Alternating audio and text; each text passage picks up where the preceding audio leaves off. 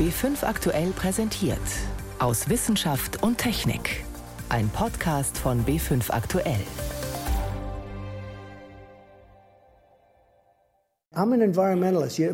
Ich bin ein Umweltschützer. Viele Leute verstehen das nicht. Ich will das sauberste Wasser und die sauberste Luft auf der Erde. Und ich denke, dass ich mehr über die Umwelt weiß als die meisten Leute. Donald Trump beim G7-Gipfel vor zwei Jahren. Unbescheiden wie immer. Doch der CO2-Ausstoß ist in den USA 2019 tatsächlich zurückgegangen. Haben wir Trump etwa Unrecht getan? Darüber sprechen wir gleich. Außerdem begeben wir uns auf die Spuren eines sagenumwobenen Tiers, des Schattenwolfs. Und wir wollen wissen, warum sich die Erde 2020 schneller gedreht hat als sonst. Doch zuerst geht es um mutierte Viren, die den Kampf gegen Corona erschweren. Das sind unsere Themen heute. Am Mikrofon ist David Globig. Maskenpflicht, Lockdown, Impfung, die Liste der Corona-Maßnahmen ist lang. Und trotzdem bekommen viele Länder die Infektionszahlen nicht in den Griff. Ein Grund dürfte sein, dass wir es an vielen Orten nicht mehr mit dem ursprünglichen Virus zu tun haben, das im vergangenen Frühjahr für die erste Corona-Welle gesorgt hat. Inzwischen sind auch mutierte Formen des Erregers in Umlauf. Und die sind wesentlich ansteckender. Auch in Deutschland wurden sie schon nachgewiesen. Doch wie weit sind diese Mutationen bei uns verbreitet? So ohne weiteres lässt sich das nicht sagen, denn dafür braucht man aufwendige Untersuchungen. Andreas Bergthaler ist Virologe am Forschungszentrum für molekulare Medizin der Österreichischen Akademie der Wissenschaften.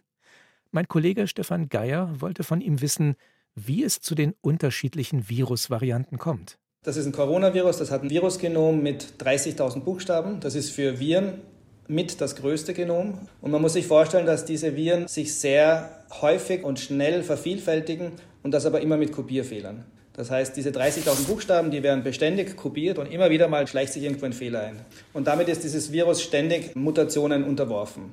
Das ist völlig normal, das ist im Prinzip auch, was wir dann Evolution nennen. Jetzt sind mehrere neue Mutationen dieses Coronavirus bekannt, die viel ansteckender sind als, naja, das, was man vorher gekannt hat.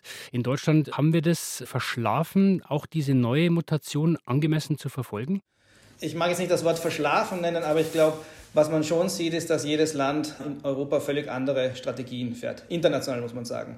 Die Amerikaner sind da auch nicht sehr gut aufgestellt, aber auch in Europa sind jetzt inklusive Länder wie Deutschland und Österreich, die sequenzieren verhältnismäßig wenig. Es gibt Länder, die noch viel weniger sequenzieren. Aber wenn wir uns versuchen, mit dem Besten zu messen, dann wären da die Europameister einerseits die Dänen, die im Durchschnitt 12 Prozent aller positiven Fälle auch wirklich sequenzieren. Sequenzieren heißt, dass ich mir das Genom des Virus so genau anschaue, dass ich jede Mutation auch wirklich erkenne. Genau, sequenzieren heißt, dass man mit molekularbiologischen Methoden diesen Buchstabencode von 30.000 Buchstaben für jede Probe bis ins kleinste Detail entschlüsselt. Das ist ein Prozess, der ist relativ aufwendig. Je nach Methode dauert das, ich würde mal sagen, eine Woche circa, wenn man alles zusammenzählt, inklusive den Analysen. Man braucht dabei relativ gute Infrastruktur, man braucht Bioinformatik und so weiter. Das heißt, es ist nicht zu vergleichen mit den herkömmlichen PCR-Tests. Lassen Sie uns, Herr Bergthal, doch diese mutierten Varianten mal ein bisschen näher kennenlernen. Also da ist die Rede von der englischen Variante, von der südafrikanischen Variante. Was ist bei denen genau anders? Man muss sich das so vorstellen, das sind Virusvarianten, die haben eine ganze Reihe an Mutationen gleichzeitig angesammelt. Und das ist schon der erste Fakt, warum diese Varianten so viel Aufmerksamkeit erregen. Das heißt, die haben sich aus irgendeinem Grund, den man noch nicht versteht, viel schneller mutiert und weiter verändert, als man das herkömmlich kennt. Und nämlich die Coronaviren, das SARS-CoV-2-Virus, das hat normalerweise eine Mutationsrate von ungefähr zwei Mutationen pro Monat. In dem Fall, wenn wir uns die englische Variante anschauen, da sehen wir, dass dieses Virus 17 Mutationen hat, das die Eiweißstoffe verändert und noch sechs weitere Mutationen. Das heißt, es ist auch viel ansteckender. Ja, auf epidemiologischer Ebene sehen wir, dass diese Variante tatsächlich infektiöser ist, um einen Faktor 50 Prozent circa. Und was jetzt interessant ist aus wissenschaftlicher Sicht natürlich, wir haben hier zumindest 17 Mutationen vorliegen, die relevant sein könnten. Von ein paar wenigen wissen wir aus Laborexperimenten, was sie denn machen können. Aber von den anderen Mutationen wissen wir gar nichts. Und die Kombination von diesen 17 Mutationen ist natürlich auch ein noch relativ unbeschriebenes Buch. Jetzt sind wir dabei, anzufangen, alle Menschen zu impfen. Welche Auswirkungen haben denn diese versteckten Mutationen auf die Impfungen? Wiederum, ich nehme mal Bezug auf die englische Variante, weil man da, glaube ich, am meisten Daten hat. Und ich glaube, da sprechen alle bisherigen wissenschaftlichen Ergebnisse dafür, dass die Impfstoffe, die zugelassen sind, also BioNTech, Pfizer und Moderna, dass die auch diese neue Variante abdecken. Das heißt, die Impfungen müssen gar nicht weiterentwickelt werden, obwohl sich das Virus immer weiterentwickelt? Das habe ich nicht gesagt. Ich sage nur, dass ich glaube, es spricht sehr viel dafür, dass die derzeitigen Impfstoffe die englische Variante abdecken. Was man sich aber sehr wohl natürlich überlegen muss, ist, das Virus wird weiter mutieren. Das macht nicht Stopp vor diesen Varianten jetzt, oder? Und dementsprechend sind auch diese Impfstofffirmen, soweit ich weiß, natürlich intensiv auch damit beschäftigt, diese neuen Mutationen zu testen und gegebenenfalls quasi nicht von Null, sondern einen fliegenden Start dann zu machen, um modifizierte, um neue Impfstoffe zu produzieren. Ist das dann sowas wie eine teuflische Spirale? Also ich habe ein ansteckenderes Virus, dadurch mehr Infektionen und dadurch auch wieder mehr neue Mutationen? Das ist ein guter Punkt, der auch, glaube ich, ein bisschen in den Diskussionen untergeht normalerweise, weil ich glaube, ein weiterer Aspekt, warum wir versuchen sollten, die Infektionszahlen möglichst gegen Null zu bringen, ist, dass je mehr Infektionen es gibt, umso mehr Leute das Virus in sich tragen, umso eher geben wir dem Virus die Chance, weiter zu mutieren. Und ich glaube, Insofern gebe ich Ihnen völlig recht, je weniger Infektionsfälle wir haben, umso weniger leicht kann das Virus auch mutieren. Das heißt, zusammengefasst, wenn Sie sich wünschen könnten, wie man diese Überwachung organisiert, was müssten wir für Schritte unternehmen? Ich glaube, an allen Ecken und Enden müsste man versuchen äh, zu optimieren und auch zu erweitern. Ich glaube, einerseits mein Eindruck wäre, dass man dezentral versuchen sollte, einfach in allen Diagnostiklabore, dass man diese Mutationen auch mittestet, zumindest in den positiven Fällen. Das würde, glaube ich, relativ äh, problemlos gehen. Und auf der anderen Seite aber auch die Kapazitäten für Sequenzierungen und quasi auch dieses Fenster in die Zukunft, dass wir das deutlich erweitern. Die Vorbilder in der Hinsicht wären die Engländer oder auch die Dänen. Und ich glaube, es gibt keinen Grund jetzt aus wissenschaftlicher oder auch finanzieller Sicht, warum das nicht Deutschland oder Österreich in demselben Ausmaße schaffen kann. Wie gefährlich sind die mutierten Coronaviren? Stefan Geier sprach darüber mit dem Virologen Andreas Bergthaler. Durch Fantasy-Romane und Filme streift oder fliegt so manches Tier, das sich die Autoren ausgedacht haben oder das nur in alten Sagen vorkommt. Drachen, Einhörner, Schattenwölfe, nein, stopp, Schattenwölfe, die gab es tatsächlich. Also kein Fantasieprodukt, aber trotzdem ziemlich rätselhaft. Erst so nach und nach vervollständigt sich das Bild, das wir von diesem Tier haben. Zum Beispiel ging man bislang davon aus, dass Schattenwölfe eng mit den Grauwölfen verwandt seien. Doch das stimmt nicht, wie Forschende jetzt herausgefunden haben. Anna Küch berichtet. Groß und furchterregend steht er da, mitten im Wald. Der Schattenwolf. Er fletscht die Zähne und greift an. Fans der Fernsehserie Game of Thrones kennen diese Szenen. Das intelligente, kräftige Tier verteidigt seine Herren und beißt Gegnern die Kehle durch. Schattenwölfe sind keine Fantasiefiguren, die Art hat es tatsächlich gegeben. Der Canus dirus, lateinisch für schrecklicher Hund, streifte noch vor 13.000 Jahren durch Nordamerika. Er war viel größer als die heutigen Wölfe, 150 Pfund schwer und hatte ein Gebiss wie eine Hyäne. Der Paläogenetiker Laurent Franz von der Münchner Ludwig-Maximilians-Universität hat zusammen mit einem Forscherteam DNA-Spuren des ausgestorbenen Wolfes analysiert und kam auf erstaunliche Ergebnisse. Rein äußerlich sind sie sich sehr ähnlich. Der Schattenwolf ist eine etwas größere Ausgabe des heutigen Wolfs. Aber genetisch gibt es entscheidende Unterschiede. Viel größere zum Beispiel als heute zwischen Wolf und Kojote. Das war für uns dann doch eine echte Überraschung. Die Wissenschaftler untersuchten winzige fossile Überreste von Zahnsegmenten und Innenohrknochen. Schattenwölfe lebten Millionen von Jahren allein in Nordamerika, bis vor 20.000 Jahren die Grauwölfe und Kojoten aus dem eurasischen Raum einwanderten. Trotzdem vermischten sie sich nicht. Da war eine Barriere. Wir wissen aber nicht exakt welche. Es könnte sein, dass sich Schattenwölfe anders als Grauwölfe verhalten haben und dass sie sich deshalb nicht miteinander fortpflanzten. Oder, falls es doch mal passierte, dass der Nachwuchs unfruchtbar war. Also wir wissen nicht ganz genau, warum sie sich in diese Fortpflanzungsisolation begeben haben, aber wir wissen, sie konnten sich nicht miteinander kreuzen. Das ist ungewöhnlich, denn verwandte Wolfsarten kreuzen sich sonst häufig miteinander. Die Forscher schätzen, dass sich die Linie der Schattenwölfe von der Linie der grauen Wölfe vor Millionen von Jahren abgespalten hat. Und dann lebten die Schattenwölfe lange isoliert in Nordamerika. Auch das spricht dafür, dass sie nur noch entfernt verwandt sind. Das sagt auch Verhaltensbiologe Kurt Kottreschall, der in Österreich das Wolf Science Center mitbegründet hat. Wir haben zum Beispiel Gene der Neandertaler im modernen Menschen. Äh, aber wir haben keine Gene des Diruswolfs in den Grauwölfen. Also der ist äh, sozusagen ausgestorben und seine Gene waren weg. Doch warum starben die starken Räuber, die Diruswölfe, aus, während die zierlichen Grauwölfe überlebten? Es könnte sein, dass die modernen Grauwölfe, die kleiner, aber sozial hervorragend organisiert sind, die Diruswölfe auch aggressiv verdrängt haben. Wahrscheinlicher ist aber, dass diesen Tiruswölfen schlicht die Nahrung ausgegangen ist. Viele große Säugetiere, von denen sich diese Wölfe ernährt hatten, starben am Ende der Eiszeit aus. Nur die Büffel blieben übrig. Das reichte offenbar nicht als Nahrung. Paläogenetiker Laurent Franz. One of our uh, main hypotheses is that it was too specialized. Unsere Hypothese ist, dass der Schattenwolf einfach zu spezialisiert war. Der Grauwolf war in der Lage, sowohl kleine als auch große Beute zu machen, deswegen hat er wohl auch überlebt. Und der Schattenwolf konnte das nicht. Außerdem konnte er sich auch nicht kreuzen mit dem Grauwolf, also es hat ihm alles nicht geholfen. Also in Mythen und Legenden lebt der Schattenwolf aber weiter. Nur anders als in der Fernsehserie Game of Thrones hatte das Tier höchstwahrscheinlich kein weißes Fell, es war eher rötlich-braun. Forschende lüften einige Geheimnisse des sagenumwobenen Schattenwolfs. Das war ein Beitrag von Anna Küch. Sie hören B5 am Sonntag aus Wissenschaft und Technik, heute mit David Globig. Das Jahr 2020 ist nun zwar schon ein paar Tage vorbei, aber in manchen Bereichen dauert es etwas, bis man alle Zahlen beisammen hat und Bilanz ziehen kann, um diese Bilanz wiederum mit der anderer Jahre zu vergleichen. Bei einer dieser Bilanzen für 2020 ist jetzt herausgekommen, die zurückliegenden zwölf Monate sind, auch wenn das erst einmal merkwürdig klingen mag, sie sind ein bisschen schneller vergangen als die zwölf Monate davor. Die Ursache für dieses beschleunigte Jahr ist unser Planet selbst, die Erde hat sich 2020 minimal flotter gedreht als zuvor. Mehr dazu von Guido Meyer.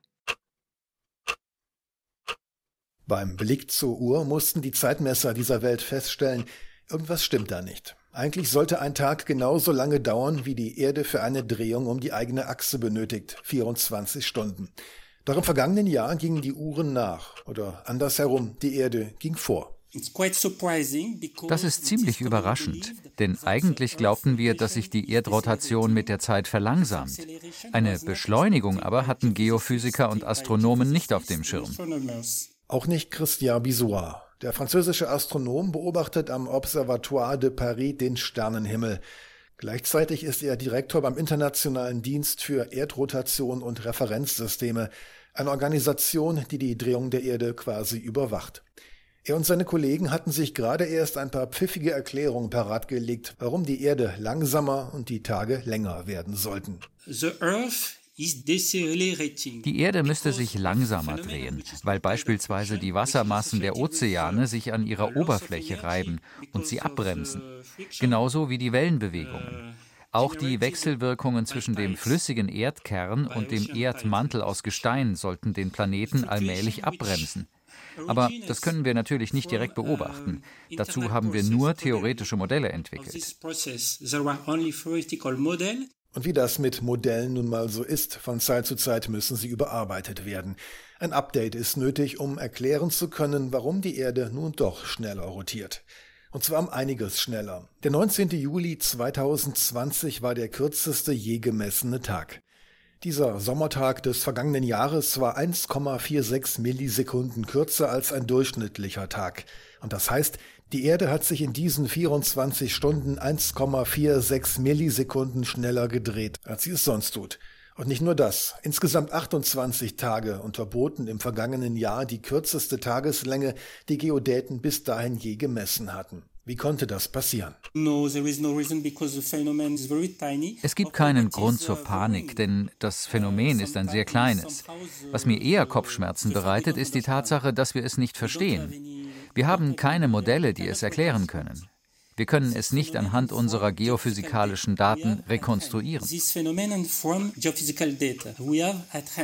Aber es gibt einige Theorien. Eine hat Florian Seitz vom Deutschen Geodätischen Forschungsinstitut der Technischen Universität München. Ich denke, dass der Effekt vor allem dadurch zustande kommt, dass diese langfristige Fluktuation aufgrund der Prozesse im Erdinneren jetzt überlagert wird durch diese Klimaanomalie in La Nina. La Nina ist ein Wetterphänomen im Pazifik, das noch bis ins Frühjahr dort sein Unwesen treiben wird. Während einer La Nina-Phase strömen die westwärts gerichteten Passatwinde die also der Erddrehung entgegenlaufen, stärker als gewöhnlich. Diese Winde verlangsamen die Drehung der Erde jedoch nicht. Vielmehr kommt es auch hier, so wie im Erdinnern, zu einem Austausch des Drehimpulses. Die Winde bremsen die Atmosphäre ab, die mit der Erde rotiert.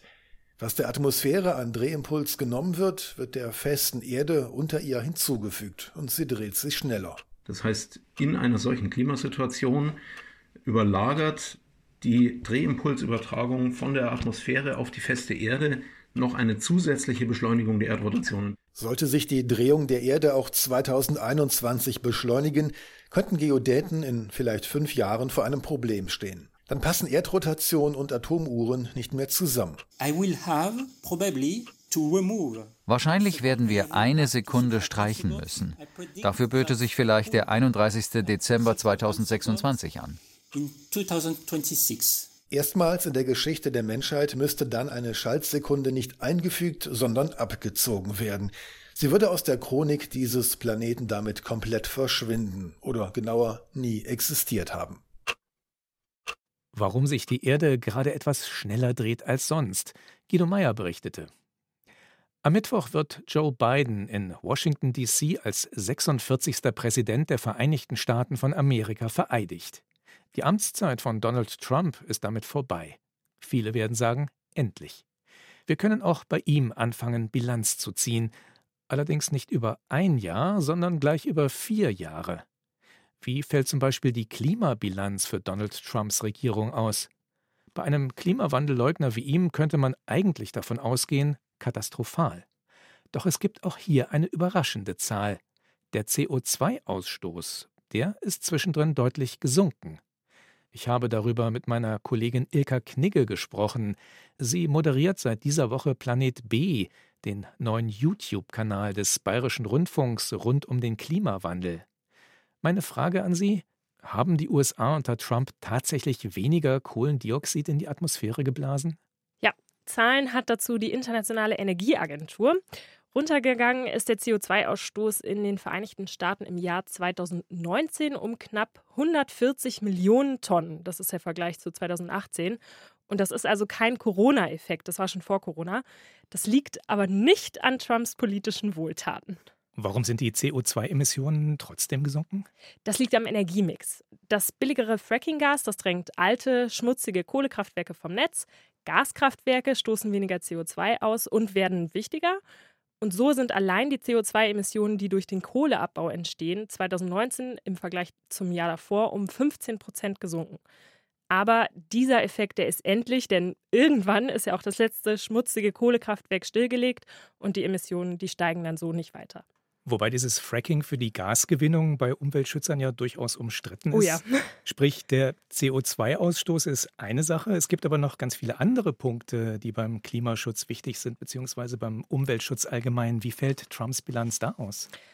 eher mies. In seiner Amtszeit hat Trump über 100 Klima- und Umweltregeln abgeschafft oder gelockert. Er hat zum Beispiel die Spritsparstandards für Autos wieder gelockert. Eine Vorschrift, die Glühbirnen energieeffizienter machen sollte, gekippt. Oder sogar Öl- und Gasbohrungen in Naturschutzgebieten in Alaska erlaubt. Das heißt, die CO2-Bilanz der USA, die wird sich deutlich verschlechtern, wenn man nicht gegensteuert. Diese Liste, die kann man nämlich noch ewig fortsetzen. Kann man denn auch berechnen, was die vier Jahre Trump insgesamt dann ausmachen fürs Weltklima? Viele bezeichnen ja diese vier Jahre als verlorene Jahre für den Klimaschutz. Solche Effekte, die zeigen sich ja nicht sofort. Also das Klima reagiert langsam. Aber es gibt dazu eine Analyse, die kommt von dem Beratungsunternehmen Rhodium Group. Und laut dieser Analyse könnten die USA durch Trumps Klimapolitik in den nächsten 15 Jahren 1,8 Milliarden Tonnen CO2 zusätzlich in die Luft pumpen. Also mehr als das Zwölffache dessen, was die USA 2019 eingespart haben. Das klingt nach einer enormen Hypothek für Joe Biden. Kann der da überhaupt so schnell gegensteuern? Er will es ja zumindest. Das hat er im Wahlkampf ja ganz groß versprochen. Dem Pariser Klimaabkommen will er ja direkt wieder beitreten. Das klappt auch einfach mit einem Brief an die Vereinten Nationen. Für viele andere Entscheidungen, da braucht er aber eine Mehrheit im Senat. Nach der Wahl in Georgia sieht es aber auch da gut für ihn aus. Und es ist eben sehr wichtig, dass die USA was tun. Wenn sie es schaffen, bis 2050 klimaneutral zu werden, dann kann das 0,1 Grad Erderwärmung weniger bedeuten. Das zeigen Berechnungen von Climate Action Tracker. 0,1 Grad, das klingt jetzt nach ganz, ganz wenig. Bringt das tatsächlich dann was? Ja, das kann total viel bringen, wenn man sich die Kipppunkte anschaut, die es gibt. Also zum Beispiel, sagen wir mal, bezogen auf den Amazonas-Regenwald machen 0,1 Grad Erwärmung mehr oder weniger vielleicht den entscheidenden Unterschied, dass es diesem Wald nicht schlechter und schlechter geht und dieser Wald nicht vom Kohlenstoffspeicher zum CO2-Ausstoßer wird. Der Klimawandel und alles, was damit zusammenhängt, das ist ein bisschen untergegangen wegen Corona. Jetzt hat der BR mit Planet B einen neuen YouTube-Kanal gestartet, der sich verstärkt um genau dieses Thema kümmern will. Dort haben Sie also die Bilanz von Trump bereits aufgegriffen. Worum wird es sonst noch gehen? Mein Team und ich, wir beantworten da jede Woche eine neue Frage zum Klimawandel und die Ergebnisse, die präsentiere ich dann eben auf unserem neuen Channel. Und dafür kämpfen wir uns durch die neuesten Studienergebnisse. Wir hinterfragen aber auch Entscheidungen von Politikerinnen und Politikern. Zum Beispiel, warum haben die eben genau diese Zahl 1,5 Grad in den Pariser Klimavertrag aufgenommen? Oder wir checken zum Beispiel Klimarankings und schauen uns an, warum Deutschland da vergleichsweise schlecht abschneidet. Mehr dazu auf youtube.com-planet B. Planet B in einem Wort. Präsentiert wird das Ganze von Ilka Knigge. So viel für heute aus Wissenschaft und Technik. Am Mikrofon war David Globig.